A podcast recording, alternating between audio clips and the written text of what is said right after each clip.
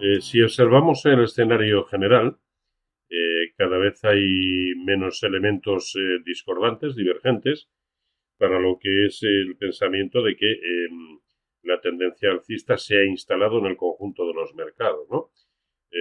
si vamos gráfico por gráfico, vemos, este es el del SP500, cada día es un nuevo máximo histórico, incluso con, huecos, aunque sean pequeños, pero eh, progresivamente.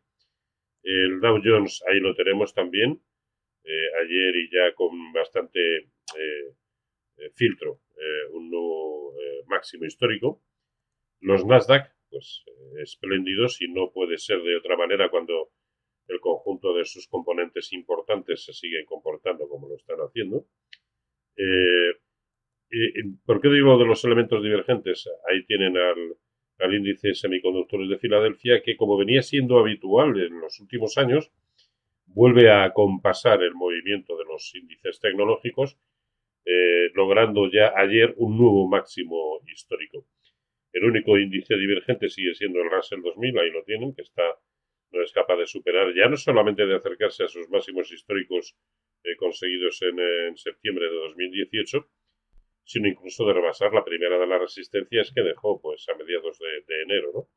Es el, gran divergente, pero todos los demás abundan en un escenario de continuidad alcista.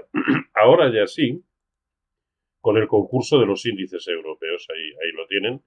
Ayer un nuevo máximo histórico en el DAX. Eh, eh, mm, el, CAC se acercó y cerró prácticamente en los niveles que son máximos desde 2007 el Eurostox 50 tratando de superar esa zona de los 3.800 que por otro lado eran los máximos de 2015, pero al fin y al cabo rompiendo, quizá no aún eh, con los filtros ni porcentuales ni temporales suficientes, pero rompiendo. Y el IBEX que sigue demostrando que lo está haciendo eh, muy bien y que, y que sigue camino de, como mínimo, ese primer objetivo que plantea en el entorno de 10.100 y ya digo que es un objetivo mínimo, ¿no? Eh, todo ello pese a la corrección que se está produciendo hoy en los mercados, que en principio no tiene ni mucho menos proporciones bíblicas, eh, eh, parece que se enmarca dentro de lo que es bueno, pues una jornada de, asueto, de descanso, en una, en una secuencia bastante alcista para el conjunto de los mercados.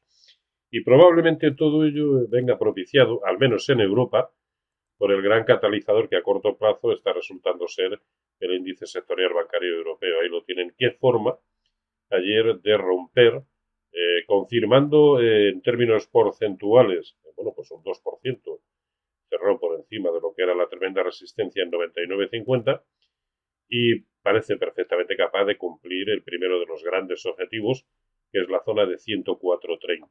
Si esto lo llevamos a títulos en particular, a mí en el mercado español el único que me sigue gustando es es BBVA, eh, porque ya hace rato que, o hace tiempo que ha roto eh, su resistencia de referencia, ahí lo tenemos, eh, pero es el único que ha hecho ese movimiento. El primero de los demás que está tratando de secundar ese movimiento es el Santander. Ayer lo consiguió cerrando por encima de 3,90, pero debemos ver otro precio de cierre por encima de 3,90 muy próximo a los 3,95 en que cerró ayer para incorporarlo a una lista en la que perfectamente tendría cabida dentro de cualquier cartera eh, bien diversificada.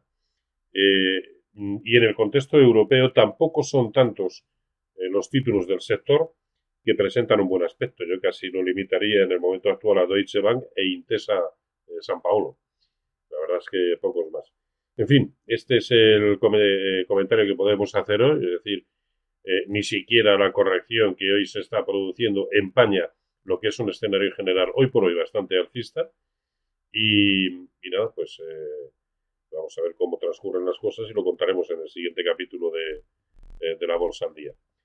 pues como siempre, feliz negocio y un saludo para todos.